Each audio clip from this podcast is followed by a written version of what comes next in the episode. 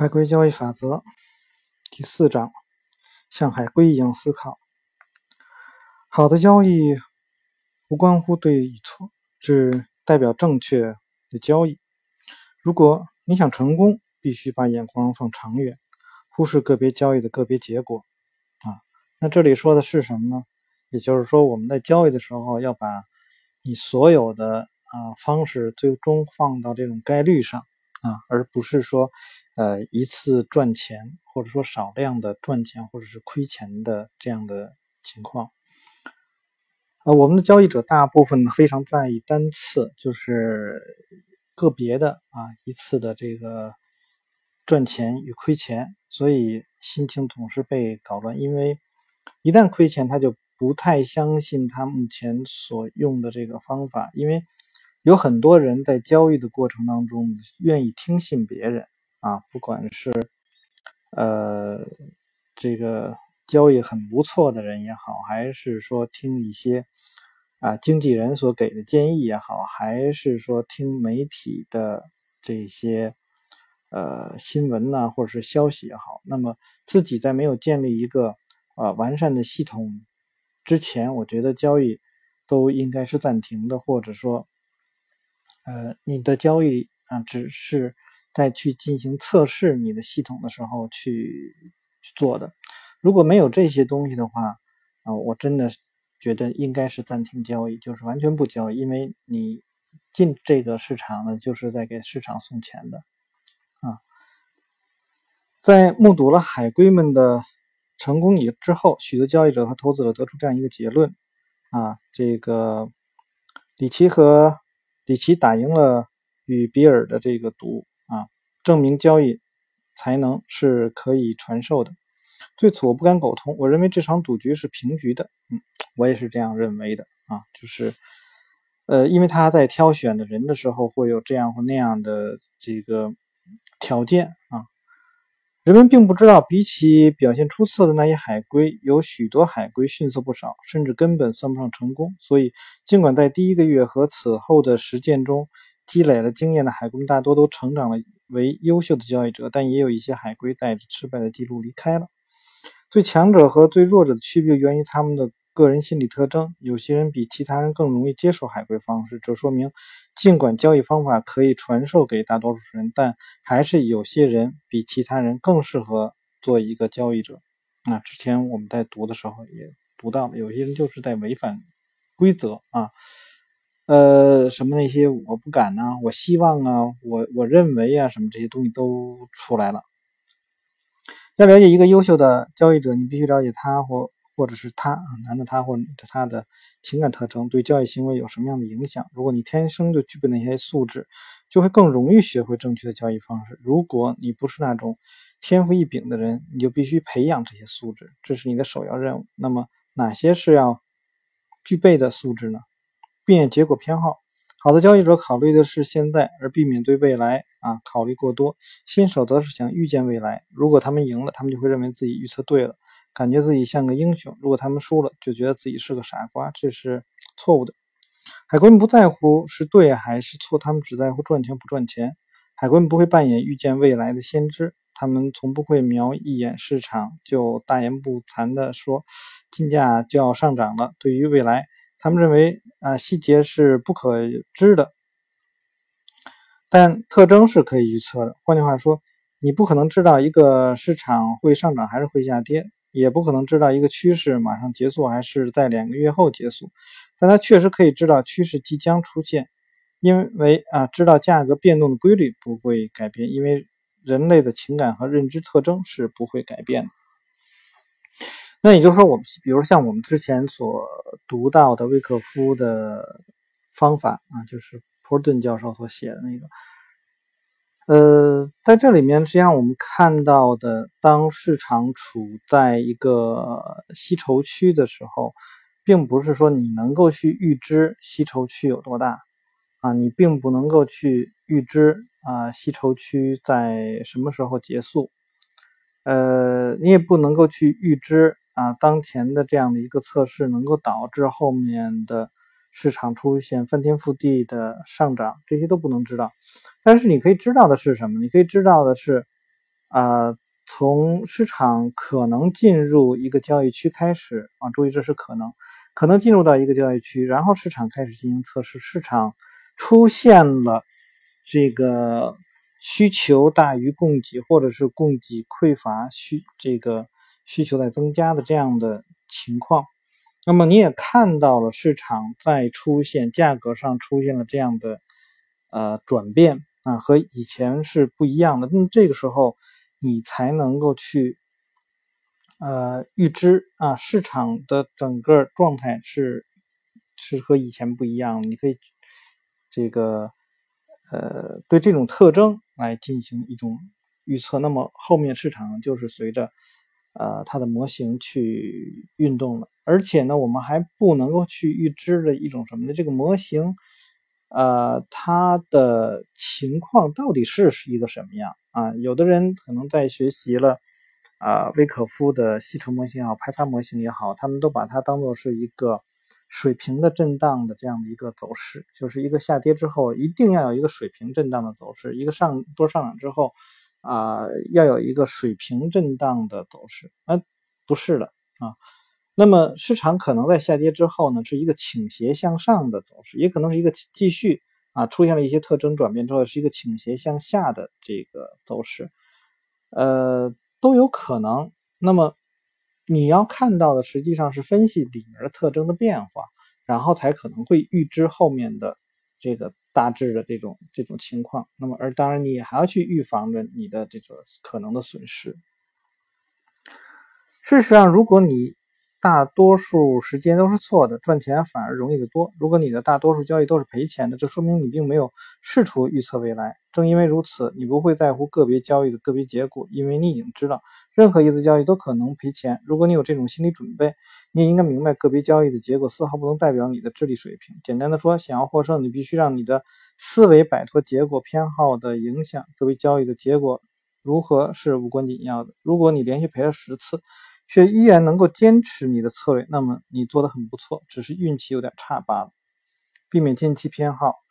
颇有讽刺意味的是，大多数交易者不仅对未来考虑的不多，同样，这个对过去考虑的也是很多。他们会念念不忘的过去所做的事儿，过去犯的错误，还有过去那些失败。呃，海龟会从过去的经历中吸取经验教训，但不会为过去而烦恼。他们不会为过去所犯的错误而责备自己，也不会对过去的失败耿耿于怀。他们知道这只是游戏的一部分。海龟们从整体角度观察过去，不会特别重视近期的事件。最近一段时期，并不比历史上的任何时期更重要，只是会给人们这种感觉罢了。海龟们会避免近期。偏好，他们知道市场中的大多数交易者都有近期偏好，正如此，市场往往会印证这种这个倾向。避免近期偏好的能力是成功交易的一个重要的这个成分。在海归计划结束多年后，我亲眼见证了近期偏好的危险。海归这个计划结束后，每一个海归都要等上六年才能把自己的方法告诉别人，因为他的保密协议还有六年才到期。我有几个好朋友对我们的方法非常感兴趣，因为他们知道这个系统对我来说是多么的有效。九八年，我把我的方法交给了一个朋友，同时提醒他，坚定不移的执行系统是成功的关键。我告诉他，他必须在所有的交易中都严格遵守我们的策略，否则他不会成功。结果，他成了近期偏好的牺牲品。九九年二月前后，我问他科克交易的怎么样，因为我已经注意到科克市场出现了一个很大的向下趋势。他告诉我，他没有做可可交易，因为他已经在可可上赔了太多的钱，觉得这种交易风险太大了。那么，让我们来看一下图表四杠一。如如果你用突破法做可可，那么从九八年四月，呃，一直到那个大趋势出现，你的交易记录可能如表所示。请注意，九八年十一月的那个大获成功的盈利交易之前，连续有十七个交易是赔钱的。这是市场中的一种典型情况。如果你只考虑某种特这个特定时点的某个市场，呃，形势也许会显得惨淡无比。在某个市场，你也许要等上几年才等到那么一个好的趋势。如果你过于看重近期的情况，你也许会错误的认为这些市场是不能碰的。那么他给了一个图表，那么这个图表当中呢，我们看到呢，这个。上面连续十七次亏了一万六千七百五十块钱，然后一直到十一月六号才开始赚钱，赚了两万四千九百四十块钱。呃，也就是说，在整个的交易当中，他赚了八千块钱，那就是这个到第十八次。而后呢，这个他又出现了一些这个亏损啊、盈利啊。那么在第二十八次做完了以后呢，呃，他共获得了五万五千九百零三美元。那么我们还可以看到的，这里面它有几次非常大的这个收益啊，有两收益了两万四千九百四十，两万零五两万零五百七十五，还有一个一万三千四百六十八，还有一个一万九千两百七十八。那么它亏损的情况呢，大部分都是在一千块钱左右，一千好像最贵亏的最多的是一次一是一千三。那么我们可以看到呢，这个最大亏损和最大盈利之间的比值呢，基本上达到了这个二十比一啊这样的一个情况。那这是一个非常不错的交易的这个风险亏损的这样的一个比值啊，这个是一个非常非常大的。那我们看到它的成功率实际上并不高啊，这个一共二十八次，那么盈利的也就是一次、两次、三次、四次。啊，赢了四次，赢了四次还不到百分之十啊。那么，呃，啊，赢了四次应该是个刚刚过了一个百分之十，百分之十几吧。那么不到百分之二十这样的一个情况啊。呃，我们知道，如果是百分之二十的话，二十八次应该达到五点六次啊，就是六六次或者是五次，它只有四次啊，所以。呃，胜率是非常非常低的，但是呢，它最终呢是还是可以盈利的。这就是一个，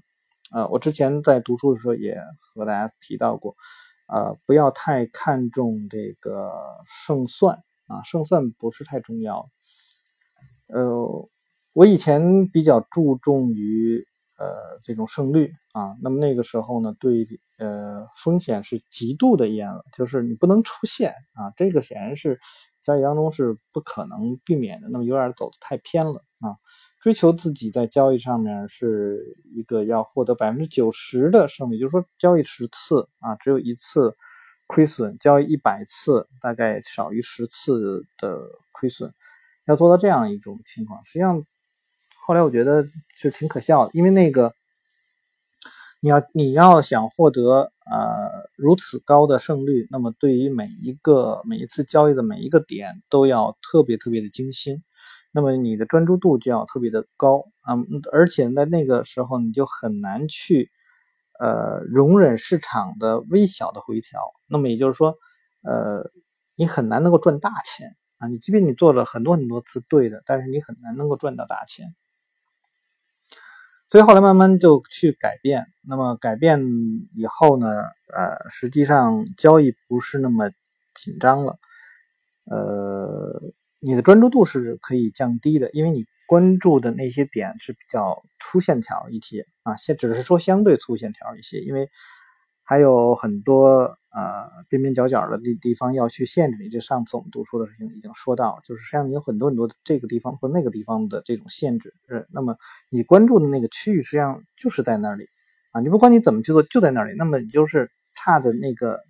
钱就不会太多，所以这样导致的话，就是说，呃，你交易亏损和盈利实际上是差不多，基本上是做呃赚一次钱亏一次钱，基本上是这样，有的时候可能。啊，连续亏个两三次钱，那么后面就会赚两三次钱啊，总是基本上差不多。那么大概统计也大概在百分之五十四的盈利，就是呃比一半稍稍高一点啊，基本上也就是做到这样的一个情况。呃，最后就是看亏损了。那么亏损的话，我们会呃把这个最大值控制在呃大概是如果是价格。波动的来讲，你就是控制在百分之呃七八的样子啊。那么呃一次盈利，那么通常可能会是在百分之二十左右。那这样的话，你使用的资金就有了一个这个什么，就是如果说呃有的时候我们的这个交易呃对于整体的影响来说啊，比如说不超过百分之二也好，或者不超过百分之一点五也好。那么我使用的资金量就这个这个是被就是通过这种方式来被固定的。实际上，那个整体资金量是在变化。也就是说，如果我交易的时候，呃，完全以突破的方式去做交易，那么那个时候，因为通常突破的时候，我们需要那个 K 线的幅度是比较大的，那我可能在突破的时候进场的话，只能进百分之十、百分之二十，啊，最高了可能能进到一个百分之三十，就是总资金的。那如果说市场的呃，在一些回调回调的时候，有可能会 K 线是比较小的，那么我可能会进入更多的钱啊。当然，我们会呃根据自己的那个钱整个的钱数，还要把它再呃细分啊，就是说你有多少资金，你要控制你要交易多少只股票。那么比如说呃一般来说十万块钱，那我们可能就大概交易两三只股票。那如果你有一百万的话，那么大概也就交易五六只股票这样的这种。那么刚才所说的那个呢，就是呃要把这个资金再算到啊，比如说五六只，那么你每一只来讲的是这个进入百分之二十的这个资金在里面。那百分之二十的资金，你再去根据那个对于百分之二十来算，呃那个百分之一点五或者百分之二的那个最大亏损，然后再算出你的资金来，那这样去做计算的。所以这样的话。你是交易多只股票，然后呢，容易把自己的呃风险降到一个比较低的这这样的一个一个一个情况上。那这个时候，我们交易都都是在概率的基础上去做，而且呢，我的资金是根据市场的变化再去做一些调整的。呃，这样就不太容易出现呃这种就是比如爆仓啊，或者这样的这种情况出现啊。所以亏损呢也都是像它是这样，就是非常非常少，而且尤其当市场出现了一波啊比较好的这种上涨的时候，也或者说啊我们因为做股票嘛都是只是这个上涨去盈利，那么在一波上涨的情况下，你会在呃你认可的那个区域里面，然后迅速的加仓，那么一旦出来了以后，你就可以获得一个比较大的收益，那么。呃，几次下来之后，你就会对这种方法有信心了，而不在于那个亏损的次数是比较多，不在不在乎这些。所以很多人认为，啊，像我们就是说做的时间比较长的人，然后呢选出的股票自己交易好像是，呃，成功率会比较高。实际上不是的啊，成功率实际上也是是是的，就是说，呃，比较低的，应该相对来说，对于很多人来讲是。不太认可的那种，大家都会觉得啊，交易好，然后你的交易的胜率就起码在百分之七十八十啊，这是最起码的，实际上非常难做到。你做的时间长了以后，你就会发现比较难做到啊。呃，在里面回到这个书当中，他说我的朋友并不是一个特例，大多数交易者都会被近期偏好所折磨。在海归计划进行期间啊，有些海归受到这种偏好的影响实在太大，以至于从未尝过胜利的滋味，最终被淘汰出门。颇有讽刺意味的是啊，似乎正是在其他所有人都抛弃的时候，趋势才会出现，而且往往可以以轻松这个把握，大有斩获。我们会在第十三章的投资组合和市场分析部分更详细的谈谈这种现象，避免预测未来。呃，我已经说过，人类的认知偏差对交易者的影响有三种偏差，是你必须不惜一切代价去克服，那就是近期偏好、结果偏好以及预期未来的冲动。呃，克服第三种偏差，你必须从概率的角度来考虑未来，而不是摆出一副预测的架势。当我的朋友告这个听说了我在海归计划中的成绩后，他们总是没完没了的问我某一个市场下一步会向哪个这个方向发展，每一个人都想当然的认为。呃，我是一个著名的培训小组的成员，而且已经在期货中赚了几百万美元。我肯定对未来有某种成这个成竹在胸的判断。我的标准答案令他们大跌眼镜，就是我不知道。啊，事实上我的确不知道。当然，我可以瞎猜一通，但我对自己的预测市场的这个能力可是没有半点信心。其实我一直在有意的克制自己，从不去试着预测市场未来的动向。遗憾的是，除非你碰巧是某个保险公司的精算师，否则你一般不会从概率的角度思考问题。人们会考虑一件事情是可能还是不可能，但从不会去考虑概率问题。这就是保险公司对不确定性风险提供保险的原因。一场飓风把你的瓶子夷为平地，就是这样一种风险。如果你住在热带海洋这个附近，你的房子被飓风影响是一定这个可能的。房子被强大的飓风损坏的概率要小一点。如果说啊，飓风强大到足以把你的房子彻底摧毁的程度，这种概率就更小了。如果你知道房子百分之百会被飓风摧毁，你当然不会去买保险，而且是肯定会搬家。幸运的是，这个概率不到百分之百，远远不到，所以你决定留下来，再买上一份房屋保险。一家提供飓风灾害险的保险公司对概率问题可是颇有研究，在给这类保险计划定价的时候，他对飓风可能对你这个位置的房子造成多大程度的损害是心中有数的。这就是保险公司赚钱的秘诀。保险公司卖保险的收入大于潜在的理赔成本啊，所以这个好多人都说嘛。呃，就像一些呃大病保险一样，就是说这个人如果真的得了那个病，这样也就不行了。呃，但是呢，呃，而且是大部分人呢很难得到那他能够理赔那样的病。所以有人说，哎，我即便即便得了某种病啊，那么可能呃由于那这些或那样的这个条件，最终也没有办法得到这个理赔。那实际上理赔最后什么？实际上就是特别特别小的概率。你中签了，然后呢会有一个理赔。当然我们并不想，实际上很多人都是呃买保险，实际上是买的一个心安嘛。啊，那么呃都希望呢不会发生，就是保险的这件事儿啊不会不会发生啊。所以在这个过程当中，实际上啊就是我们这就是保险公司是怎么样去赚钱，就是这样去赚钱的。啊，所以，我们看到很多的时候，他们的这个条件啊，什么之类的，非常的苛刻呀。呃，有的时候你你觉得这个对你，就是这你买的这项产品对你有利了，然后他会啊不让你续期啊啊，就是呃之之后的这继续呃往下去延，他他不让你续的啊。比如很多人都知道，买一些大病的保险，可能特别特别少的钱，一年可非常非常少的钱，然后会可能获得。呃，一百万的这种理赔啊，这样也有。那么可以看到，那个病好像也啊比较常见。你想，那我们为什么不去这样去买呢？但是它有可能会有一个底线，就是说，哎，要超过一万块钱以上，它才会给你理赔，而且理赔非常的大。那么你就要去考虑，为什么他要这样去设计？第一，可能这个病在。大多数情况下，就是它这个范围啊，大多数情况下，一万块钱已经足以把这个病治好了。然后，如果超出的部分会非常非常的少，能够达到这个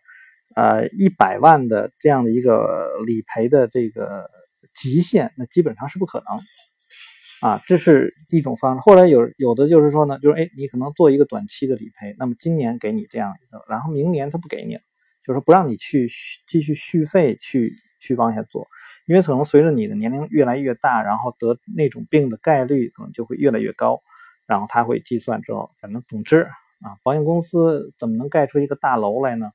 啊，实际上他还是要你的这个大概率是不会被理赔，然后要你的那个钱，这跟这个是完全一样的啊。我们都实际上做交易，你就把。很多交易上面的事情，就和你生活当中啊什么这些事情挂到一起，你就能够想明白了。所以交易的时候就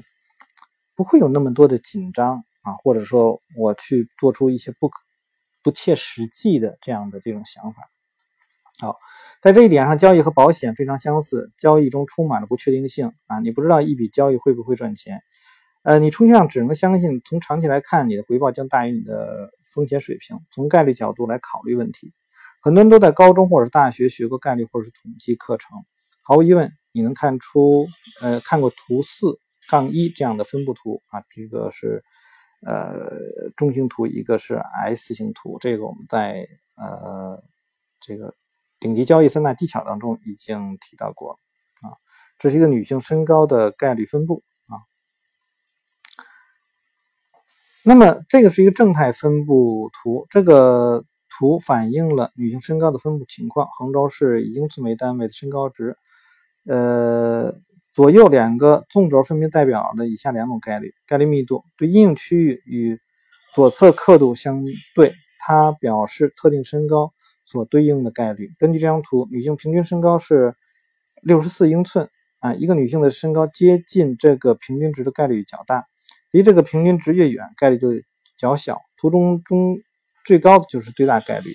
两侧就是代表比较小的概率。比如说，呃，七十英寸处的这个曲线高度比六十八英寸啊这个低啊，说明一个女性身高到七十英寸的概率比六十八的概率呢要小很多。积累概率图中的实线与右侧的刻度相对，呃，从零一直延续到一百，它表示一个女性的身高，呃，不高于某个水平的概率。比如这条线在七十英寸左右的身高水平上升到了几乎百分之百的程度，确切的是九十九点一八啊，百分之九十九点一八。这意味着只有不到百分之一一的女性可以达到七十英寸以上的高度。那么七十英寸是多少呢？这个他在之前呢就做了一个解释啊，七十英寸呢是一米七八啊。那么显然我们知道，大部分的女性是达不到这个水平的。那么就是非常非常高的人，就就是越来越少。就是实际上我们知道，在我们平常啊。这个看到的这些人啊，我们从平常所遇到的这些人啊，超过两米的人肯定非常非常的少啊。一个成年人啊，低于一米的话，也是基本非常非常少。他睡两头，他是是是这样的一个情况啊。呃，那么他说这张图和其他类似的分布图都是用复杂的数学模型得出的，但它们都代表了一个简单的概念：距离水平呃代表平均水平的中心点越远，概率就越低。呃，但我们何必把概率问题搞那么复杂？就算你不去理会那些数学知识和公式，你也一样可以得到简单的方法啊，做出像图杠一四杠一这样的图。首先找一个女性比较多的地方，比如大学校园，接下来随机选择是一百位女性，测量一下她们的身高，然后把这些身高数据按这个一英寸的间隔啊分成若干档，然后算一下每一档中有多少人。如果这么做，你很可能发现，身高在六十四英寸的人有十六个，六十三和六十五英寸大概十五个，六十二英寸和六十六英寸差不多各有十二个，六十一英寸和六十七英寸各有八个，六十英寸和六十八英寸各有八个，啊，五十九英寸和六十九英寸各有两个，五十八英寸和七十英寸各有一个。如果你根据每一个特征身高啊所对应的人数做出一个条形图，这个条形会更像四杠二那样的图。图四杠二的，这是就是柱状图。刚才那边是一个中性图，那么这个实际上这个柱状图也是一个中性图。那呃，它反映了某个特征值和其他相近指标的这个出现的频率。呃，那么这个指标呢是女性的身高。那实际上这里面它还有一个问题，这里有一个问题是什么呢？嗯，如果人种不一样。啊，他只说了女性。那我们从另外一个角度，如果人种不一样，那或者说我们的这个这个所处的区域可能会不一样。那比如说，在在中国可能会是这样，就是说，比如说像一些东北的地区的人啊，这个身高就比较高。那如果这个学校，比如它是一个全国性的学校啊，那好了，那么你在这呃，你找的这一百个人里面哈，东北的人呃又占多少比例？然后呢，可能在西南的一些西南的人可能相对来说。长得个矮一些，那这些人放到这里面来，那么你得到的这个可能曲线图就不一样。而且呢，呃，可能一百个人，那么他还依然是一个小概率，就是说他这个这个采样值不够，那也会有一些问题啊。这个就单说了。那么他这里说呢，就只是说啊，按照一般的来讲，就是同一个地区啊，然后同一这个什么样的人，然后来来看的啊。那么在一类柱状图啊，你也可以从它你的交易系统得出，让你对未来的走势有一个基本的概念。你可以帮助你，它可以帮助你从概率角度思考问题，而不是去预测些什么啊。四杠三就是这样的一个柱状图，它是对一个简单简版化的海龟系统。啊，就是呃四周规则啊，那么这个系统一年二十一次二十年间月度的回报率测试结果，除了比海龟系统更简单外，这个系统的表现呢也优于海龟系统。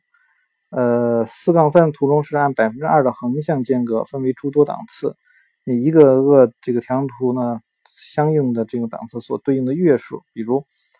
呃，右半边第一条，那么代表的是回报率在零至百分之二之间的月份共有多少，下一个呢就是百分之二到百分之四之间的月份共有多少，以此类推。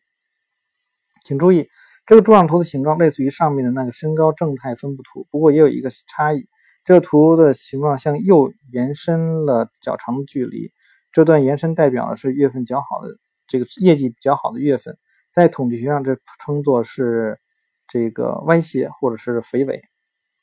那么四杠四中这个柱状图则代表这些交易本身分布状况，左侧部分是赔钱的，右侧是赚钱的。注意，每一个部分都有两种纵向刻度，一种是左右两端的数量刻度，另一种是中间的百分比刻度，范围是零到一百，呃，零到百分之百。这个图中的两条积累分布曲线从中部分别向左右两侧延伸，从零一直上到了百分之百。在左右两端的数量刻度上，每一格代表了赔钱或赚钱的百分之二十，比如。在左端第五格，三七四六个赔钱的交易，占所有赔钱交易的百分之百。这意味着二十二年的测试中中共有三七四六笔赔钱的交易。在右侧的图中，赚钱交易共有一千八百五十四个，占占全交易的百分之百。图中的这个条柱代表了不同的 R 乘数。的这种交易各有多少？R 乘数就等于一笔交易的利润除以这笔交易的风险投入。这个概念呢是由交易者查克·布兰斯克姆发明，是在不同系统和不同市场间比较出来的这样的一个方法。那么，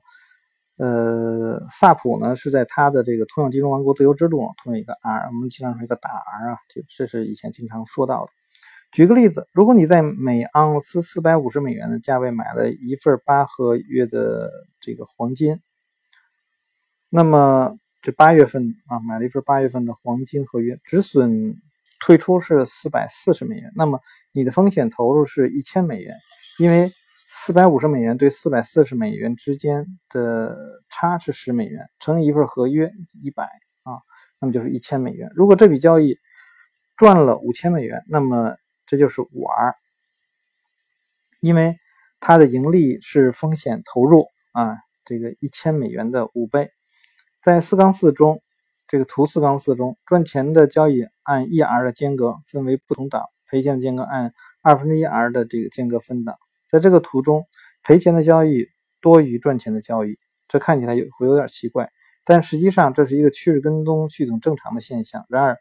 尽管赔钱交易有很多，但这个系统能保证大多数赔钱交易的损失接近于正常水平，也就是 1R 的入市风险。相比之下，赚钱交易的利润却大于入市风险，有43笔的这个交易回报在入市风险的十倍以上啊！这个呃，我在读顶级交易三大技巧当中啊，也提到，就是当时我们看到那个就是呃。弗伦教授给的那个例子，他是按照我印象是在十八点的那个位置，他给的那个是一个一比三啊，因为在十八点它的止损设定的比较远，它设定在那个呃吸筹区的下沿啊。我说呢是是实际上是可以考虑在十八点的第一点的那个附近，这样的话呢，你的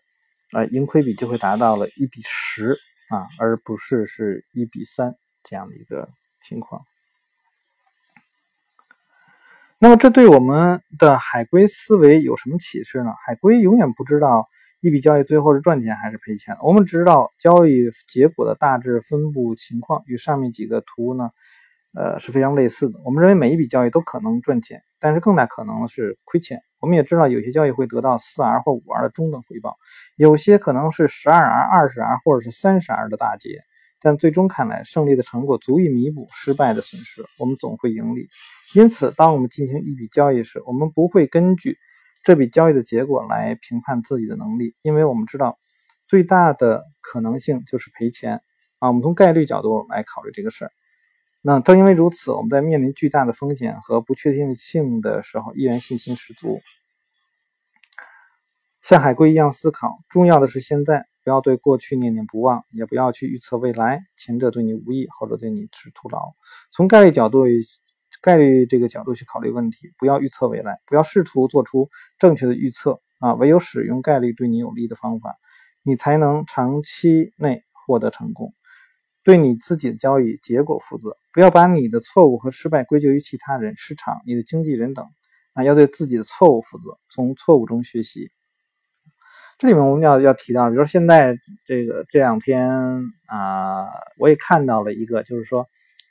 统做了一个统计吧，就是好像是到二零一八年的六月份啊，中国市场是下跌了百分之十六，不是十五。呃，全球所有就是重要的一些市场啊，或者说这个金融产品的一些啊，做了一个一个一个比较，好像是中金公司出的吧。那么，呃，我们大 A 股就是跌了百分之十、十五、十六。那么，比大 A 股跌的再多的百分之二十几的，就是比特币啊，剩下的就都比这个这个数字要要要少。啊，美国的一些来讲呢，是还有一些这个获利的啊，在在整个的这个六月份，然后就会有人去骂这个市场。那我们知道，实际上市场就是大众的啊。当然可会，我们的这个市场会有这样或者那样的问题，呃，那么可能啊，这个十年前你看到的是这样的一个价位，然后到十年之后呢，中国的这个大 A 股还 是这样的一个价位，有人会觉得这个市场能赚钱的效应啊，啊，或者当然也有说制度的问题等等等等等等等等啊，诸多的东西吧。但是当你在去骂这个市场的时候，那那么你有没有去想过自己在做什么？你自己采取了哪些？我就有人说，哎，我就是买啊。既然说这个整个的呃国家的经济是在上涨的，那我就买，那我就和和这个市场怎么怎么怎么样？呃，怎么说呢？这个市场当中所有的公司是不是都是好公司？啊，实际上，呃，我们按照一些好的概念去定义的话，中国市场当中非常多的公司是比较差的，就是这样，就是你看过它的财报，啊，你就能够看到这样的一个情况。那我们就比如说最简单的一个，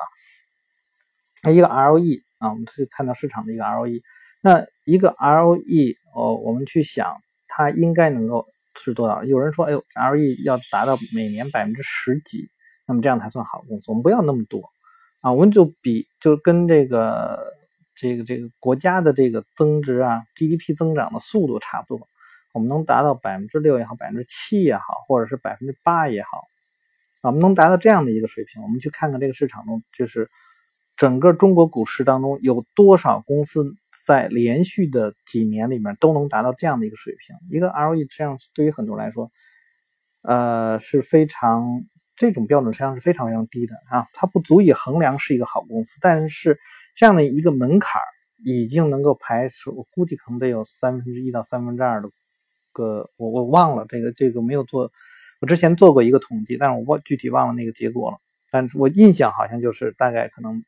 应该是不到，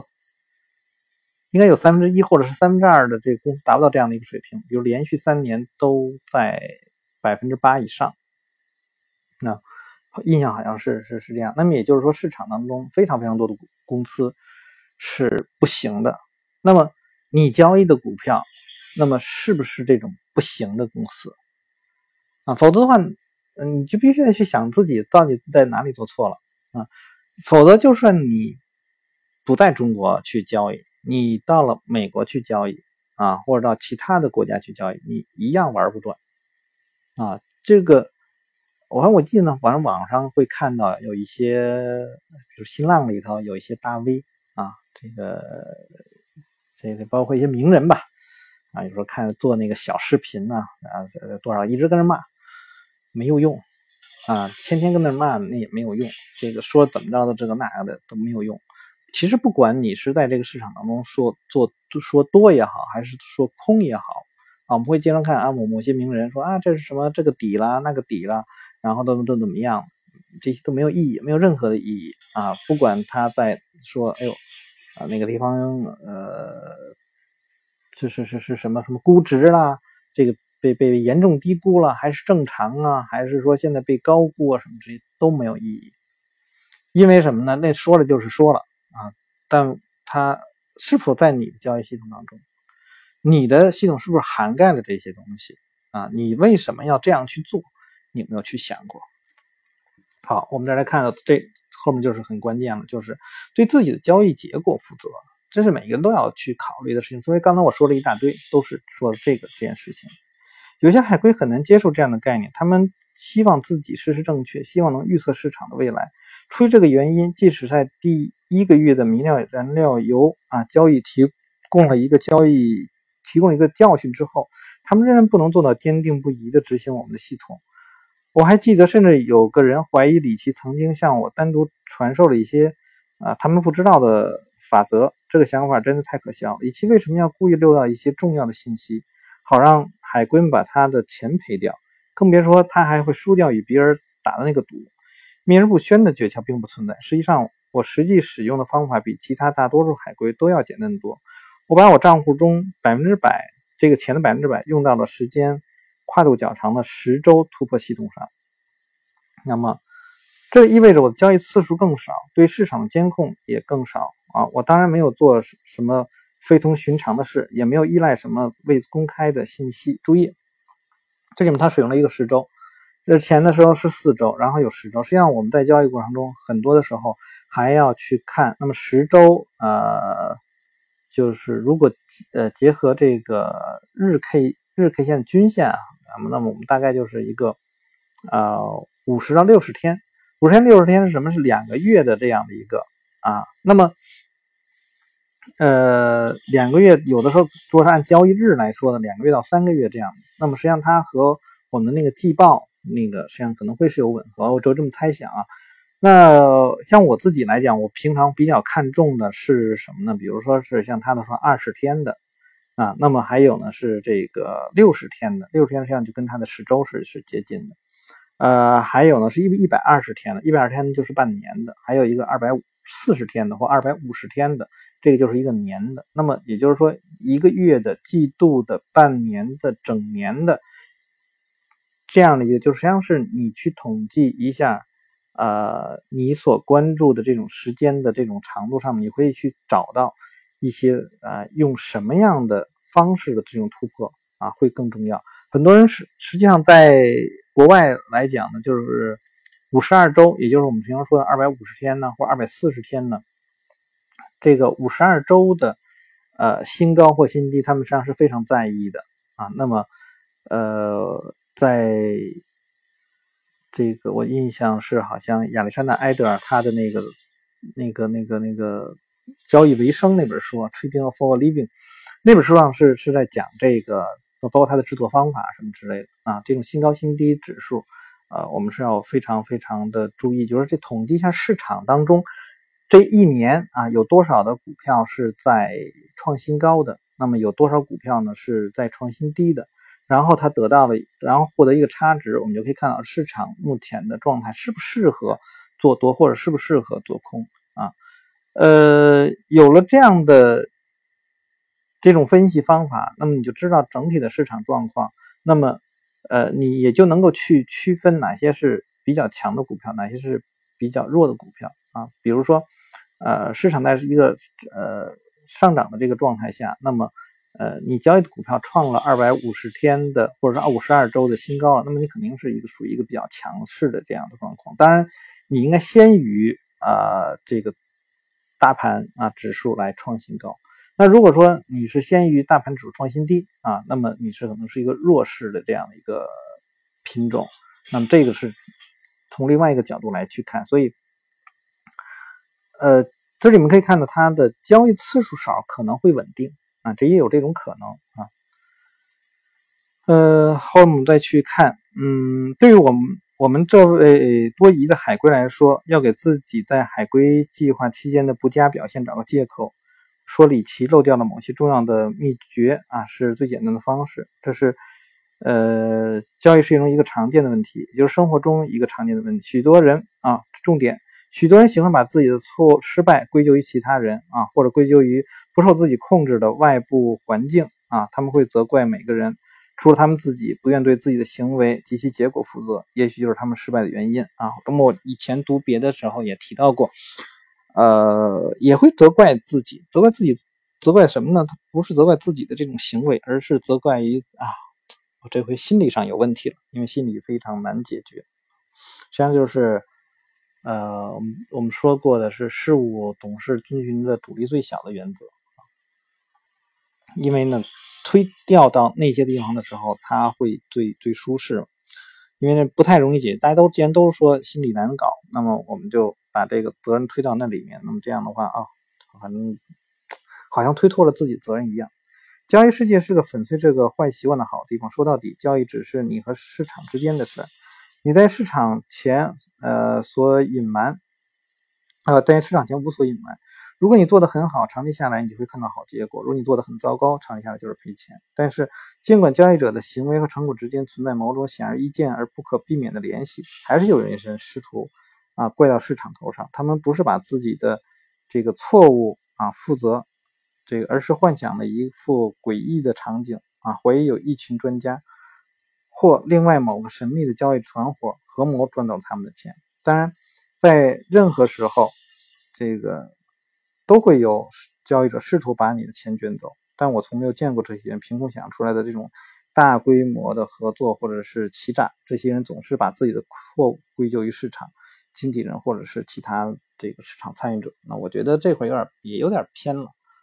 市场确确实实有有这这些人啊，这个。一些大股东这个减持啊，呃，原本的目的就就上市就为了圈钱啊，不是为了公司的发展啊。那么这个我们也看到有有这样的，然后呢，这个还有一些呢，就是空手套白狼的啊，这个证监会也都处罚了一些人了啊。还有呢一些啊什么什么老鼠仓啊，呃，这个有一些炒作的行为啊。这市场也都，那么我们可以通过市场的这个价格行为分析，我们也能够看到啊，有一些啊市场的走势是被操控的啊。虽然看不到那个人，但是我们确确实实能够看到那种现象啊。交易是你进行的，你应该对结果负责，不要责怪任何人给了你坏的建议，也不要责怪任何人没有把秘诀告诉你。如果你做了愚蠢的事儿，就要从错误中学习，不要装作没有犯错。然后去想办法避免再犯同样的错误。喜欢推卸责任的必败无疑。啊，这就是我们在第四章所谈到的内容。我们在里面谈到更多的实际上是一种一种规范吧。我觉得每一个人应该所遵守的这些东西，这个是非常重要的。尤其我觉得他后面的这种推卸责任这一块的这种讲述，是大多数人。呃的问题，那么我我，就像我自己来讲，我在什么时候？那我之前也实际上也读过，就读书的时候谈到过啊。我之前呃这种就推卸责任，或者说依想依赖别人的这种呃心理来说呢，是就是有一再重复一遍，就有一次跟我的老师，老师我问我的老师，他买了什么样的股票，呃，然后呢？我后来也跟着买了，买了之后，我看的不行，然后呢就就出掉了，出掉，但是呢出掉的比较晚。后来我给打的电话，我就问他那个他的股票怎么样？他说他已经出掉了，他在什么时候什么时候出出掉了？怎么怎么着？呃，我当时脑子里就在反映这样的一个状况，就是别人没有义务去给你打那个电话，说哎你应该出掉，对吧？那虽然他跟我说的这个方式方法。那么，呃，我在我在那个那个时候，也不能寄希望于他能够帮助我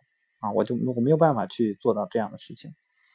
呃，再有一次呢，就是说我在外汇城出现一次比较大的亏损的那次，啊，我也当时也说过啊，那那一次的时候，呃，那一个晚上我也没怎么睡，就是可能包括后面连续几天都是那样，因为出现了比较大的亏损。呃，我当时在想，谁能来救我？哦，我也在想这个问题，好像想了半天也没有人能够来救。我就在回忆我这当时这几天我在做什么。我除了无动于衷，没有去止损，那么我做的最多的就是翻看，呃，所有当时的那个外汇的信息。我希望找到对我来说，呃，对我有利的信息。我希望市场去看到这个信息。那后来我想，我找到了一些对我有利的信息吗？找到了啊，这可能呃找了二十几条信息里面，可能有个两三条。啊，是和我的方向是一致，但是它没有被市场看到啊。这个市场还是该怎么走怎么，依然是我与我头寸方向相反的在在运动。那我最后觉得能够拯救我的只有我自己。那么拯救我的方式是什么呢？就是你认赔吧，就是就是亏损那块把这个。打掉我一个多月来以来的这个总所有的收益的这样的一个一个行为，那就就是砍掉啊，然后那就重新来，只你只能是那样去做，没有任何一个其他的方式能够拯救你自己啊，这就是当时后来我就觉得，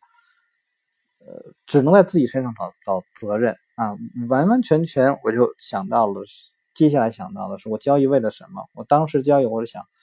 已经不是在为赚钱了，而完全是为了面子，让为了让别人看到我的那个交割单是一个非常非常漂亮的交割单，上面没有红字的交割单啊，因为会亏损是是红字，就是一个没有红字的交割单。当时我想的只有只有这一点，所以他不不再遵守着自己的交易规则来去做啊，那么最后想想，最后就是自己。所以后来我在呃讲课的时候，总是提到了一个问题，就是不要为了面子，你交易就是为了钱，你不要为了面子来进行交易啊！不管这次是赢还是亏，只要亏的少，赚的多，你你一直坚持这样去做就可以了。这次亏很正常啊，没有人不亏的，任何一个交易大师都都有亏损的记录啊，而且很多交易大师还有爆仓的记录。这是非常正常的一件事，没有什么啊丢脸的。所以后来也是我自己一直在啊写那个